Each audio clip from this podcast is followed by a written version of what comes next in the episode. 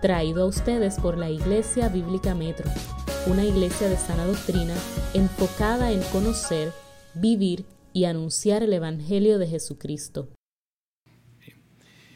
Ah, yo creo que todo el mundo ha escuchado la palabra propósito y misión. Eso es algo normal en los negocios. Pero yo no sé si tú estás consciente de que el único propósito como cristianos en este mundo, el único propósito es ser enviados a proclamar el Evangelio a todo el mundo. Si eres cristiano, vivir en la misión de alcanzar a otros es tu propósito. El único y principal propósito de la vida. Si ese no es tu propósito en la vida, pues déjeme decirte que estás pecando seriamente contra Dios. Y precisamente esa es la idea central de Hechos capítulo 13, versículo 1 al 12. Ser enviados es la misión de Dios. Ahora bien, ¿quiénes son enviados? ¿Quién los elige y los envía? ¿Y qué hacemos los enviados? Es lo que estaremos tocando hoy y la próxima semana. Acompáñame a Hechos capítulo 13, versículo 1 al 12. Hoy vamos a exponer 1.5 versículos solamente, el versículo 1 y la mitad del versículo 2, para ver quiénes son enviados. Vamos a ponernos de pie para leer la palabra. Hechos capítulo 13. Voy a leer los primeros 12 versículos, aunque vamos a estar solamente exponiendo 1.5 versículos. Dice así la palabra en Hechos 13, 1 al 12. En la iglesia que estaba en Antioquía había profetas y maestros. Bernabé, Simón llamado Níger, Lucio de Sirene, Manaén, que, es, que se había criado con Herodes el Tretalca y, Sal, y Saulo. Mientras ministraban al Señor y ayunaban, el Espíritu Santo dijo, aparten a Bernabé y a Saulo para la obra a lo que los he llamado. Entonces, después de ayunar y orar y haber impuesto las manos sobre ellos, los enviaron. Ellos, pues enviados por el Espíritu Santo, descendieron a Celucia y de allí se embarcaron para Chipre. Al llegar a Salamina, proclamaban la palabra de Dios en la sinagoga de los judíos y tenían también a Juan de ayudante. Después de haber recorrido toda la isla de Pafos, encontraron a cierto mago, un falso profeta judío llamado Bar Jesús, que estaba con el, procónsul Sergio Paulo, hombre inteligente. Este hizo venir a Bernabé y a Saulo y deseaba oír la palabra de Dios. Pero Elimas, el mago, pues así se traduce su nombre, se le oponía, tratando de desviar de la fe al procónsul. Entonces Saulo, llamado también Pablo, lleno del Espíritu Santo, fijando mirada en él, dijo, tú hijo del diablo, que estás lleno de todo engaño y fraude, enemigo de toda justicia, no, no cesarás de torcer los caminos rectos del Señor. Ahora la mano del Señor está sobre ti. Te quedarás ciego y no verás el sol por algún tiempo. Al instante, niebla y oscuridad cayeron sobre él e iba buscando quien lo guiara de la mano. Entonces el procónsul, cuando vio lo que había sucedido, creyó maravillado de la doctrina del Señor. Pueden tomar asiento. Cuando nosotros vamos a una compañía de empleo a solicitar, obvio, empleo, hay dos cosas que debemos saber. ¿Cuál es la descripción del trabajo y cuál es el perfil del empleado que ellos desean? Ahora bien, de la misma manera o de manera similar, para ser enviados a la misión de Dios, Dios nos enseña el perfil del creyente que debe ser enviado. ¿Quiénes son enviados? Pues a la luz del versículo 1 y parte del versículo 2, son enviados aquellos maduros que Dios ha preparado. Leamos el versículo 1. La iglesia que estaba en Antioquía habían profetas y maestros. Bernabé, Simón llamado Níger, Lucio de Sirene, Manahem, que se había criado con Herodes el tetrarca, y Saulo.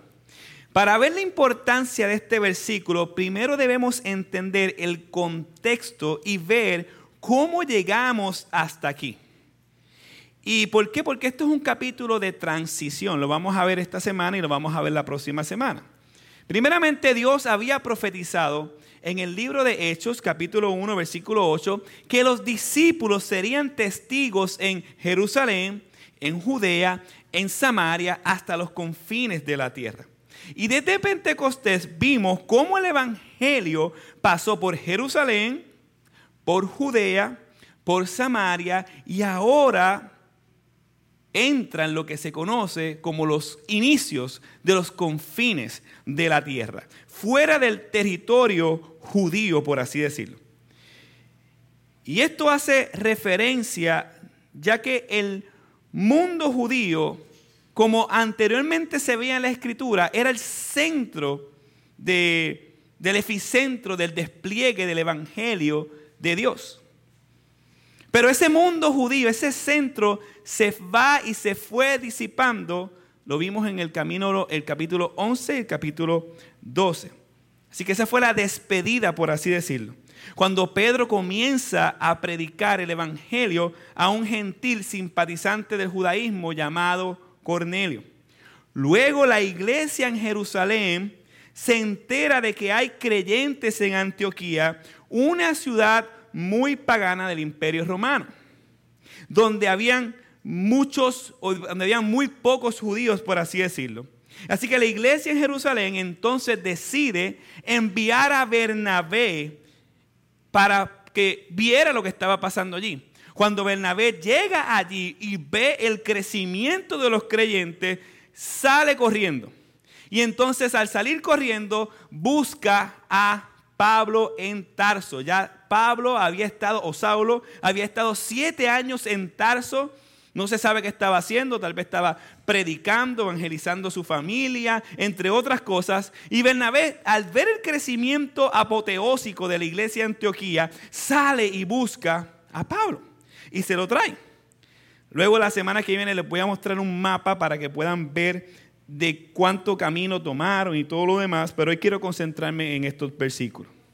Entonces, una vez Saulo encuentra a Bernabé, regresa a Antioquía. De, perdón, Bernabé encuentra a Saulo, regresa a Antioquía.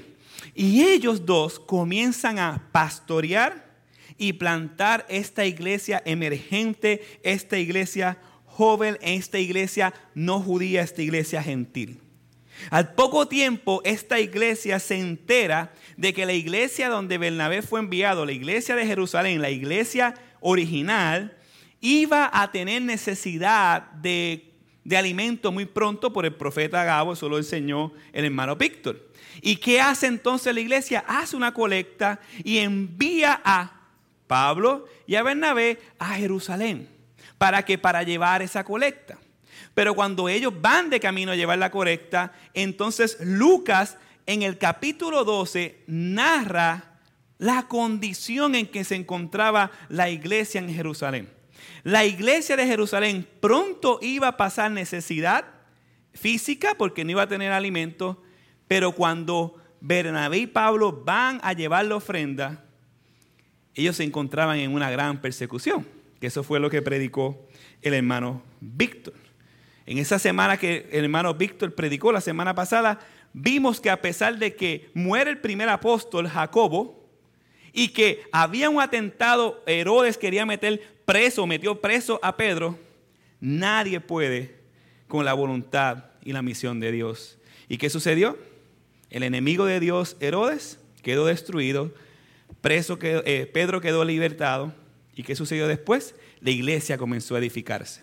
Así que nadie puede con los planes de Dios hasta que en el capítulo 12 llegamos al versículo 25 y dice que Bernabé y Saulo regresaron a Jerusalén después de haber cumplido su misión, llevando consigo a Juan, llamado también Marcos. Ahora entramos en el capítulo 13. Pero hay algo que debemos comprender.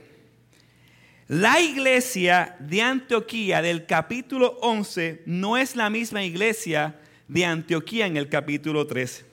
En el capítulo 11 vimos una joven iglesia creciente, estableciéndose, pero en el capítulo 13 ya han pasado 14 años desde que Bernabé y Pablo llegaron a Antioquía.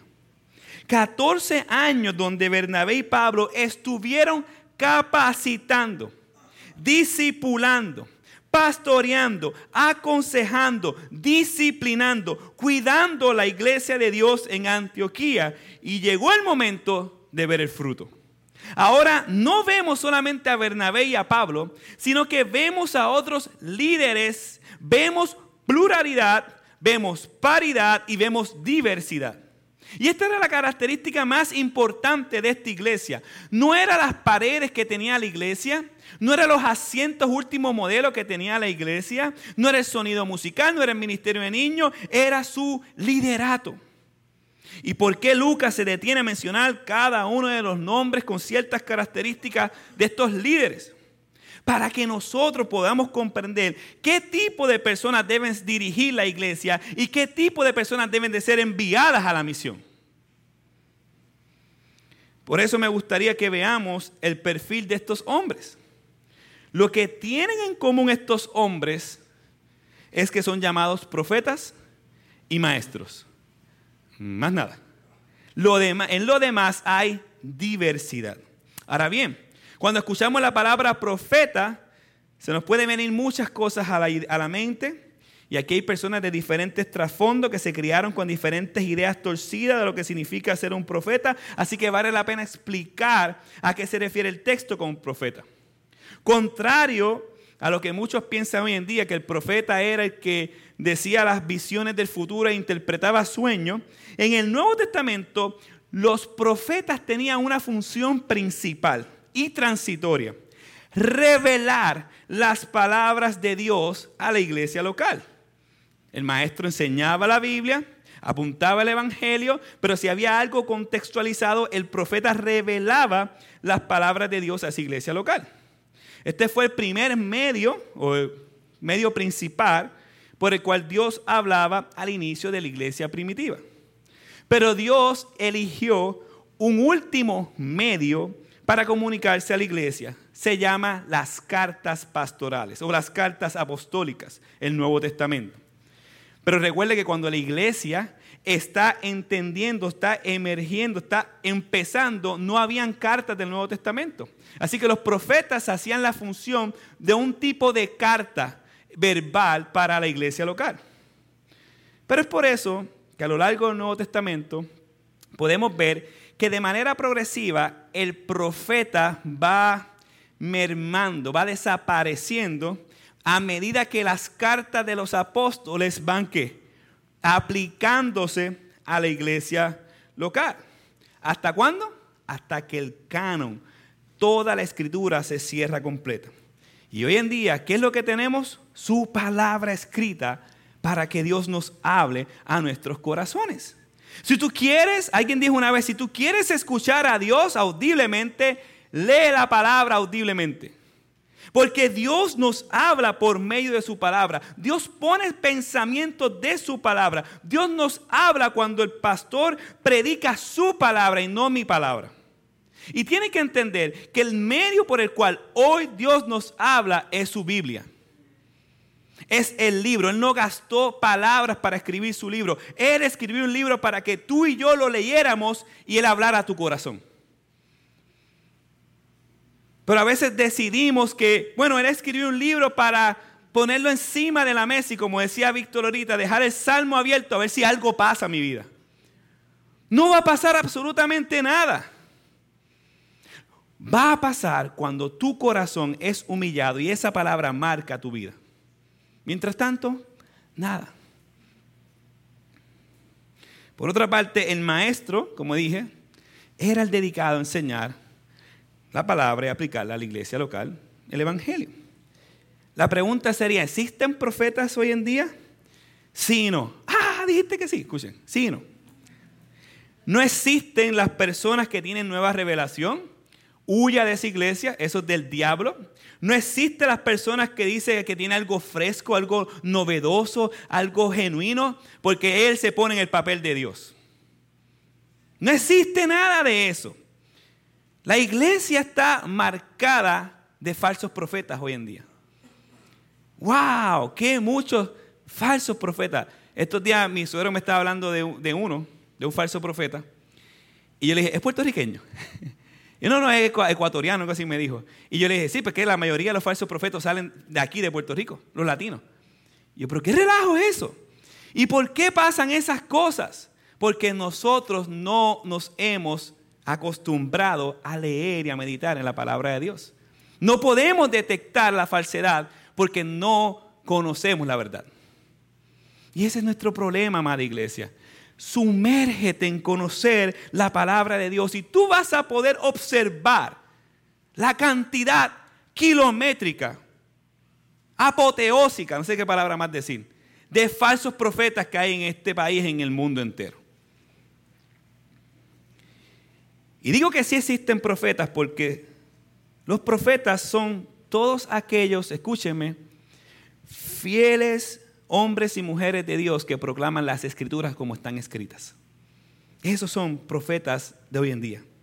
En este sentido, todos somos profetas de Dios, en este sentido, enviados a anunciar las virtudes de aquel que nos llamó. Somos los hombres y las mujeres de Dios que le dicen al mundo, están en pecado, huyan de la ira de Dios, crean en Cristo como su Señor y Salvador. No hay nadie aquí que se pueda desligar de eso, si somos creyentes. ¿Tú te ves como un profeta de Dios en tu trabajo? ¿O te ves como aquel que se sienta a recibir un ingreso y ya? ¿Tú te ves como un profeta de Dios en tu negocio personal? ¿Tú te ves como el profeta de tu familia? ¿Tú te ves aquí un montón de personas que tienen familias inconversas? Y la pregunta es, ¿por qué tú eres el único familiar converso? Porque a ti te toca entonces decirles a los inconversos que tienen que arrepentirse de su pecado y creer en Cristo. Tú eres el profeta de Dios o la profeta de Dios. En tu universidad, tú eres el profeta. ¿Y cómo comenzamos a ser profetas? Orando. Señor, yo no puedo. Ayúdame a hablar con fidelidad tu palabra. Por favor, trabaja en los corazones de ellos, para que cuando yo hable, si son tus ovejas, escuchen tu voz. Así empieza, familia. La función mía como pastor es ser profeta de la iglesia local. No con palabras mías propias, no con decreto, no con pisar, no con escupir, no con nada de esa charrería. Es siendo fiel, con temor y temblor, enseñarles a ustedes lo que está en el texto escrito. Más nada. No mi palabra, sino su palabra. Si no te has visto como ese instrumento de Dios en la vida de tus compañeros de trabajo, en la vida de tu familia, en la vida de tus hermanos, en cualquier lugar, te imploro que le ruegues a Dios que ponga esa visión en ti. Ven arrepentimiento y fe y el Señor lo hará. Yo sé que sí. ¿Cuáles son tus palabras cuando hablas con tus amigos y familiares? ¿Eres intencional en cambiar la dinámica del grupo para que termines hablando el Evangelio? Eh, ¿Cómo que se decía en la calle? Belahuira, Belahuira. ¿Eres el Belahuira de tu familia cuando ellos dicen una herejía? ¡Hey! Mira, tú sabes qué, pero es que la Biblia dice esto. O eres el Belahuira cuando hay una oportunidad que dicen, ay, qué Diosito. ¡Hey! No es Diosito, se llama Dios.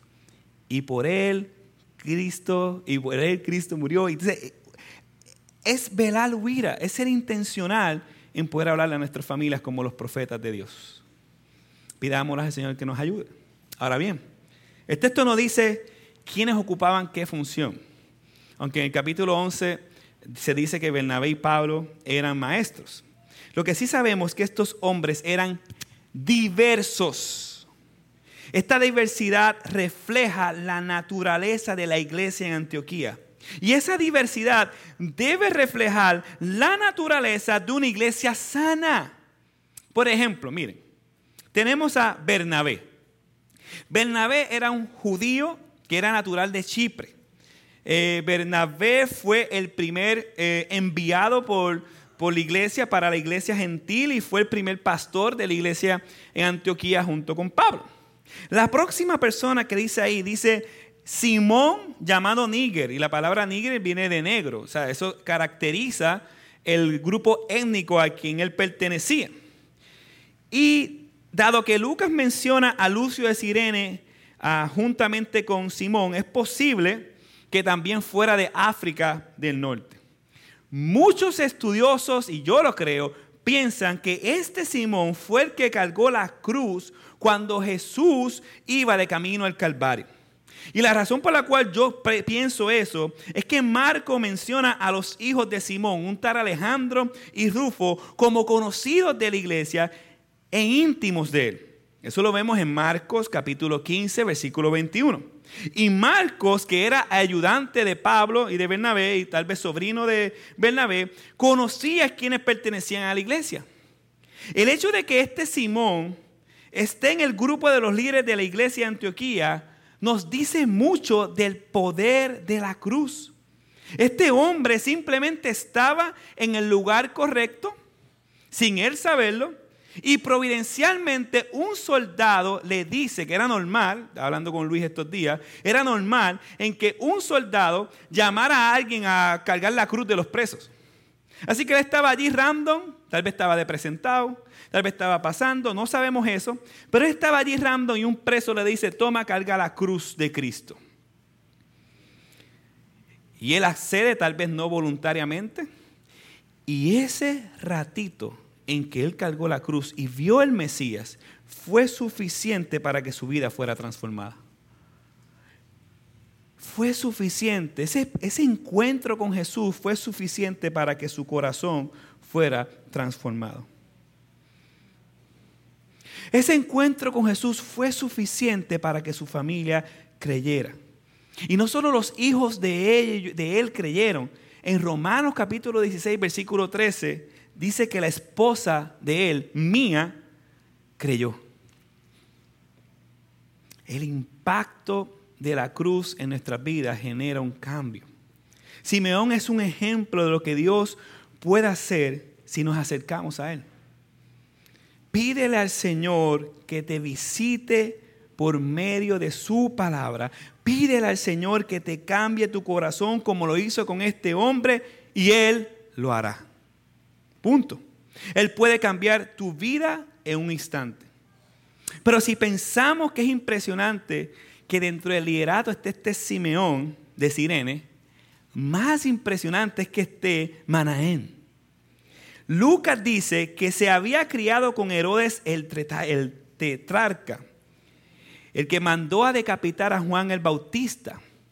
Lo que Lucas está tratando de decir, que Manaén era un hermano de crianza de Herodes eh, Antipas, el tetrarca de Galilea y Perea. A diferencia de Simeón, este Manaén era un hombre más culto. Manaén era un hombre que estudiaba filosofía, 100% gentil, criado en un ambiente pagano. Se crió adorando a los dioses griegos se crió con un hermano desquiciado, con un padre abusivo y psicópata, quien fue que mandó a matar a los niños chiquitos menores de dos años cuando Jesús nació. Manaem es un ejemplo de cómo Dios extiende su gracia a pesar de nuestra familia disfuncional. Dios extendió su misericordia a este hombre pagano a pesar de que no veía ninguna esperanza. Pero este hombre con este bagaje y este pecado fue salvado por la misericordia y la gracia de Dios. Este hombre que tuvo que haber traicionado a su familia y a su gobierno, ahora es un profeta de Dios para las naciones. Ahora es uno de los líderes de la iglesia. Antes adoraba y servía a dioses falsos y ahora por la gracia de Dios adora y sirve al único Dios verdadero, Jesucristo. Ese es el poder de Dios. Eso es lo que Él puede hacer en la vida de todos los que estamos aquí. No importa la difusión de tu familia, no importa las experiencias que tuviste cuando niño, no importa lo idólatra que eres, si crees en Cristo, tu vida puede ser transformada para el servicio de Él. Eso es lo importante, amada iglesia. Eso nos aplica a nosotros que venimos de familias disfuncionales, de tal vez padres ausentes, padres abusivos. Nadie tiene excusa. Nadie puede dormirse en decir, bueno, es que mi mamá, mi tío, mi papá, mentira. Tú corre a Cristo y vas a tener una vida nueva, al punto de pertenecer a su iglesia y servirle para su gloria. Qué hermoso privilegio. Hoy mismo si escuchas su voz y entiende que Dios te está hablando a ti, hoy puedes ser salvado. Y todo tu pasado y toda tu vida redimida por su amor. Amén. Y por último nos queda Saulo y Pablo. Ya hemos hablado de él, así que no voy a entrar en detalles porque desde el capítulo 13 en adelante todo lo que habla es Pablo, Pablo, Pablo, Pablo, Pablo, Pablo. Ya Pedro se fue, ya los judíos se fueron en cierto contexto, después voy a hablar de eso. Ahora el enfoque es Pablo y el mundo gentil. Así que Lucas nos presenta el perfil del liderato de la iglesia de Antioquía. Un liderato completamente diverso, que humanamente hablando es imposible que esto ocurra, es como si tú juntaras a un ex musulmán, a un ex presidiario, un ex político corrupto, un ex cristiano de trasfondo legalista, un ex adicto, un estudiante de Harvard, un ex maestro de karate, un tipo de tintillo garden y un tipo de playita. Todos juntos en un mismo pensar, en un mismo sentir. No mezcla la ecuación, pero ese es el punto. Para Dios sí. Amada iglesia, tanto el liderato como en la membresía de la iglesia, la diversidad glorifica a Dios. La diversidad refleja la salud de la iglesia. Yo, no, la he puesto en sentido figurado, la puesto lo que usted quiera. Que si usted va a una iglesia donde todos son completamente iguales, usted va a ver que hay un pecado. Forma. Donde tú ves que todos son idénticos en todos los aspectos, hay pecado. Es más, la persona que viene se va a sentir mal, excluida, porque ese es el corillo y esta persona, no, hay pecado, amada iglesia. Hace falta más personas como Gisela, hace falta más personas como Javi, hace falta más personas como Alejandra, como Mara, como Víctor, como Luis. Hace falta más personas como tú, diversas, con diferentes backgrounds. ¿No comprendes que esto da testimonio del poder de Dios. ¿Cómo personas tan diferentes ahora se aman al punto de estar dispuestas a dar sus vidas, rescate de sus hermanos? Ahora somos diversos, pero somos uno. No hace sentido en que tú estés completamente a dar tu vida para rescatar a tu hermano, a no ser que el poder del Evangelio esté contigo. Y eso lo hace la diversidad dentro de la unidad del cuerpo de Cristo. Los corillitos de la high, delete, debemos ser intencionales en buscar y unificar a, a nosotros juntos como hermanos. ¿Por qué usted piensa que es tan importante participar de las actividades de la iglesia? Porque mientras más estemos juntos, más somos edificados y Dios es glorificado. Roguémosle al Señor que nos ayude a sobrellevar nuestras cargas los unos a los otros y amar a nuestros hermanos, que es totalmente diferente a nosotros. Eso es una iglesia saludable.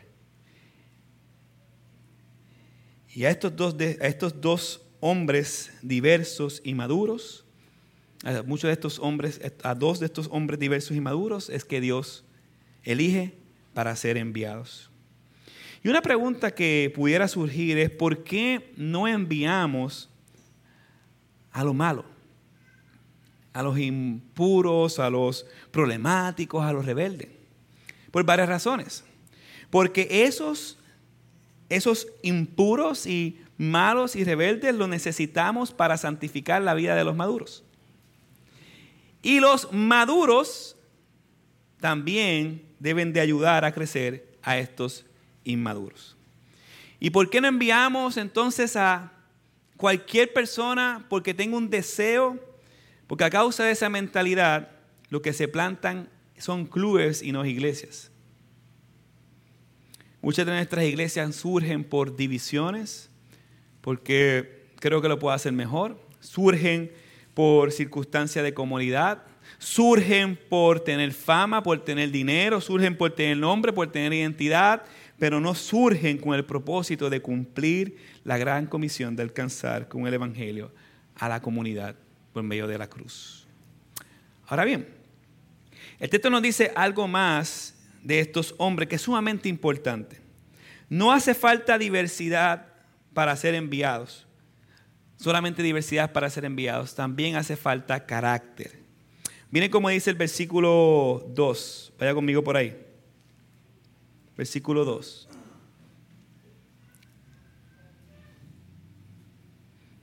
Dice, mientras ministraban al Señor y ayunaban. Estos hombres que serían enviados no fueron escogidos mientras estaban viendo Netflix, no fueron escogidos mientras estaban hangueando, no fueron escogidos haciendo nada, fueron escogidos sirviendo al Señor.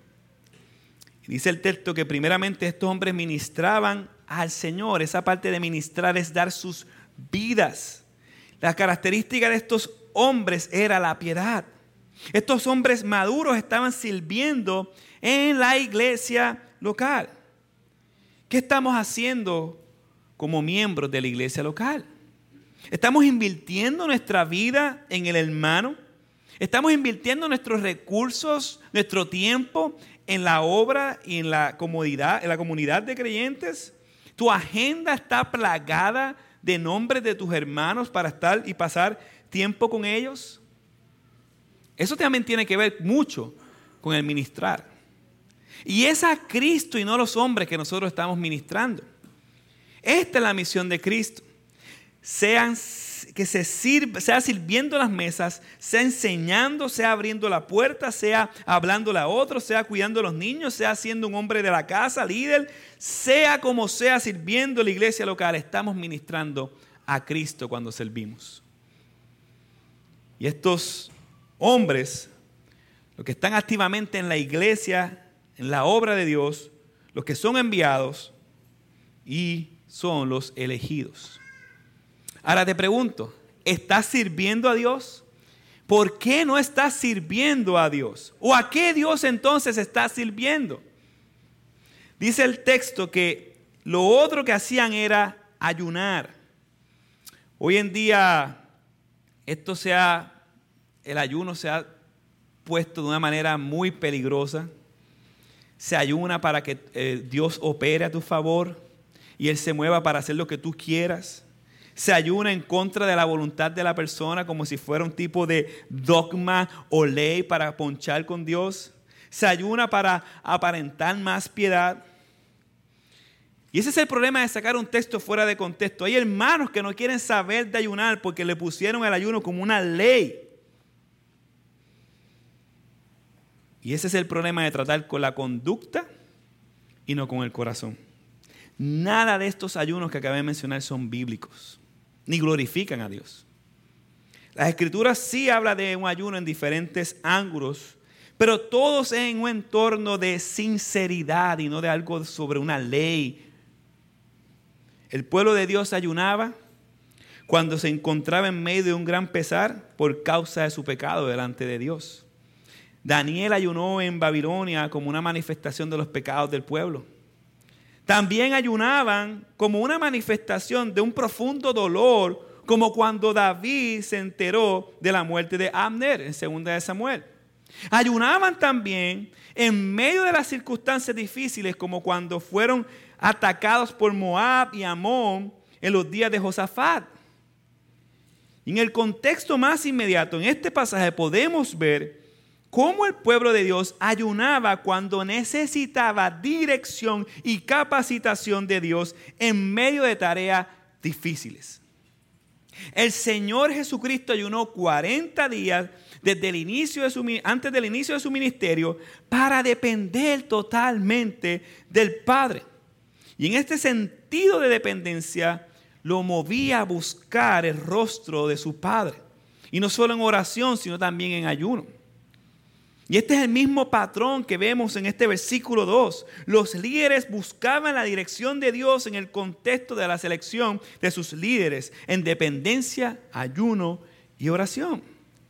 El ayuno, al igual que todas las disciplinas espirituales, refleja un sentido de necesidad y dependencia. Por eso el creyente lee las escrituras, ora las escrituras, evangeliza y ayuna, porque el creyente no se siente ni se ve capaz. Así que vemos un grupo de siervos líderes que cautivaban, que, cumplían con sus disciplinas espirituales, teniendo una relación con Dios, creciendo en santidad, viviendo en unidad. Más adelante el apóstol Pablo le escribe a su hijo en la fe, Timoteo, de manera específica cómo deben de ser esos líderes que Timoteo debía buscar en la iglesia. ¿Qué características deben tener los ancianos de la iglesia? Y si me acompaña un momento, primera de Timoteo capítulo 3, Primera de Timoteo capítulo 3, donde dice en el versículo que entiendo que 1, 2, no lo tengo notado, Primera de Timoteo capítulo 3, mire lo que dice. ¿Cómo deberían ser esos líderes? ¿Cómo son estos líderes que estamos mencionando aquí? Dice primeramente, el obispo, la palabra obispo es lo mismo que pastor, el obispo debe de ser irreprensible, marido de una sola mujer, sobrio, prudente, de conducta decorosa, hospitalario, apto para enseñar, no dado al vino, no pendenciero, sino amable, no contencioso, no avaricioso, que gobierna bien su casa, teniendo a sus hijos sujetos con toda dignidad, no debe ser un recién convertido, debe gozar también de una buena reputación entre los de afuera de la iglesia. Así que la iglesia en Antioquía pudo ver estos dones de carácter que Dios le dio a estos hombres para ejercer el liderazgo. Pero estos no son solamente dones de carácter para ciertos hombres líderes de la iglesia. Primera de Timoteo lo que está describiendo es un cristiano maduro. Así que estas características nosotros como iglesia también debemos anhelarlas. Y dije anhelarlas y no fabricarlas. ¿Por qué? Porque esta característica no es una lista de cosas que yo tengo que hacer para ser maduro. Eh, error. Estas características son una evidencia de lo, que, de lo que es tener una relación con Dios. Cuando caminamos con Dios en oración, meditación y en su palabra, es Dios mismo por medio de su espíritu que provoca estos frutos en nuestra vida. Es Dios mismo por medio del espíritu que provoca la madurez. La madurez no se fabrica. De la abundancia del corazón habla la boca. Tener un caminar y una relación con Dios genera semejanza a Dios. Aplicar lo que está ahí en la palabra, tener esa relación va a generar semejanza. Y entonces los de afuera van a ver, oh sí, mira, sí, esto es un cristiano maduro. La iglesia, no, eso es un cristiano maduro. No caigamos en la trampa de checkmark. Ah, bueno, hay que ser irreprensible. Ah, pues déjame ahora aparentar ser irreprensible. Estoy irreprensible. No, todo esto es un asunto del corazón. Mientras mejor y más sea nuestra relación con Dios, más de Él vamos a reflejar al mundo.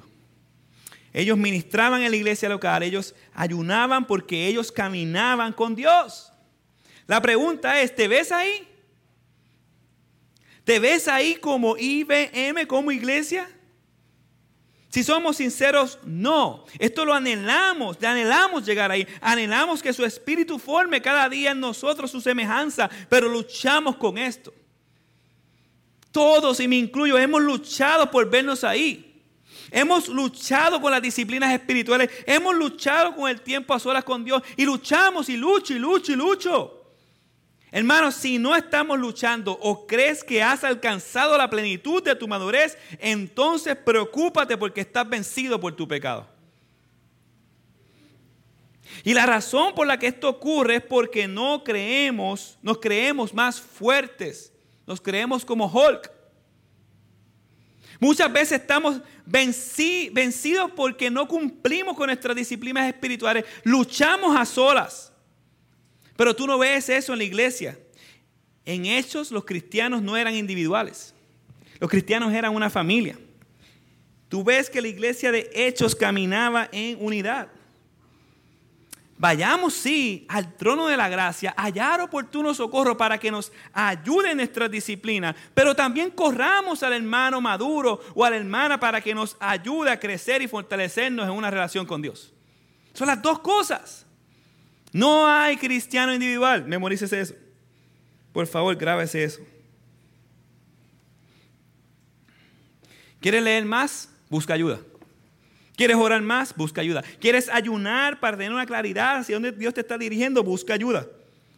Busca ayuda, busca ayuda. Este es el cuerpo de Cristo. Nos necesitamos los unos a los otros. Hermano, el liderazgo de la iglesia de Antioquía nos debe animar, pero no a decir, sí, yo puedo. Sino al contrario, sí, yo no puedo solo, Señor, te necesito. Tienes que comenzar a verte como no como la última Coca-Cola del desierto, empoderado y nada de eso. Tienes que comenzar a verte como un hombre y una mujer ordinaria y débil, pero en las manos de Dios. Tienes que comenzar a verte así. De otra manera, hay pecado en ti. Un pastor dijo una vez, Dios se deleita al usar a cristianos comunes que llegan al fin de sí mismos y deciden confiar en su extraordinaria provisión. A la luz de todo esto, familia, quiero darle una aplicación y después contestar la pregunta, ¿quiénes son enviados?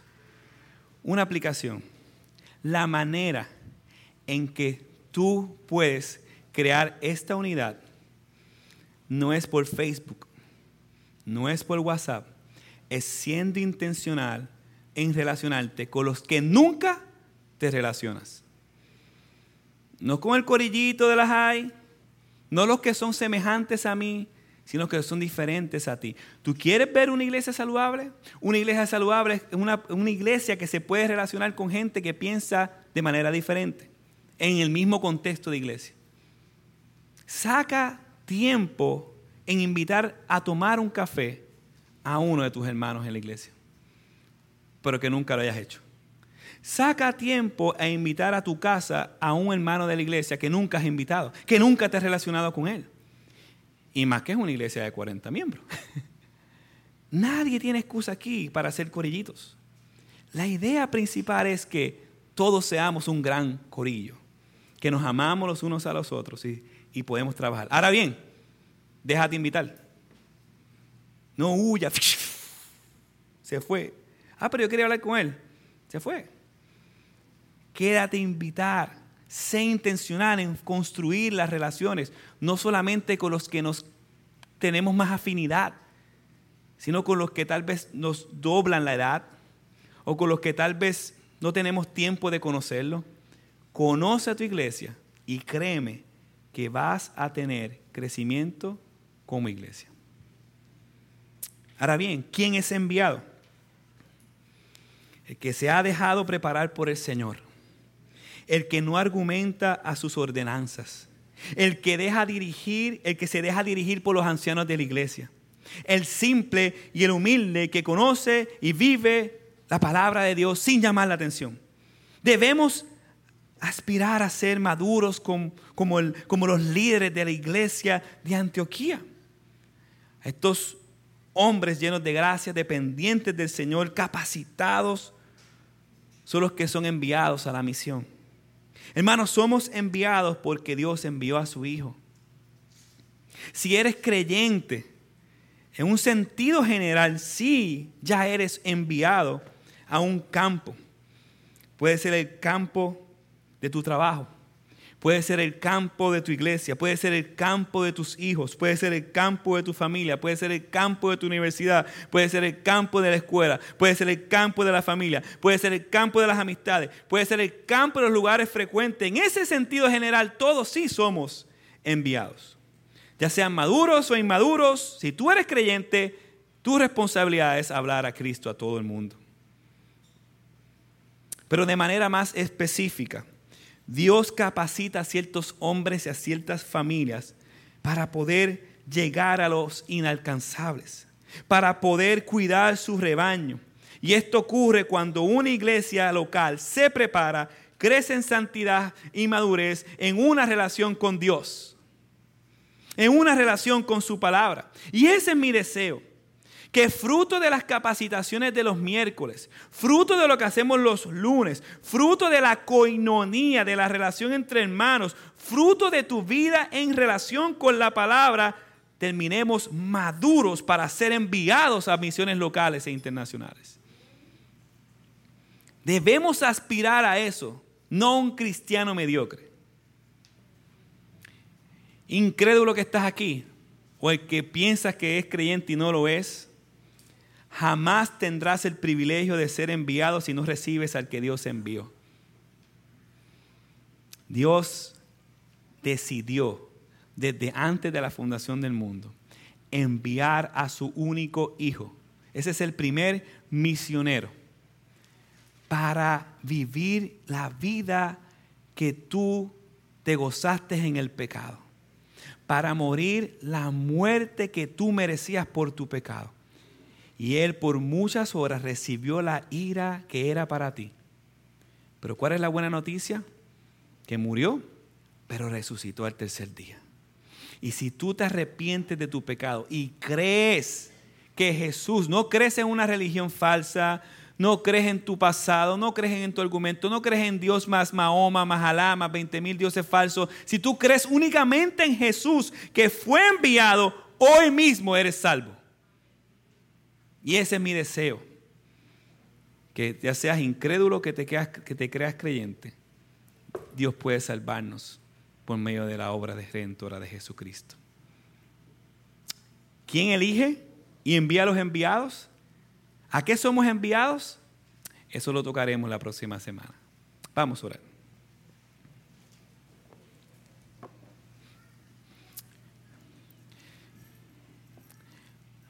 Oh Padre, mi única oración es que los creyentes entiendan que debemos madurar. Mi única oración es que aquellos que han nacido de nuevo entiendan que su propósito en la vida es ser enviados a proclamar el Evangelio. Mi única oración es, Señor, que todos los que estemos aquí nos comprometamos en tener una relación viva y eficaz contigo. Mi única oración es, Señor, que podamos ir a otros campos a llevar tu misión y a llevar tu evangelio. Mi única oración es, Señor, que si alguien aquí que no te conoce, hoy, hoy haya recibido al que tú enviaste a Jesucristo. En el nombre de Jesús.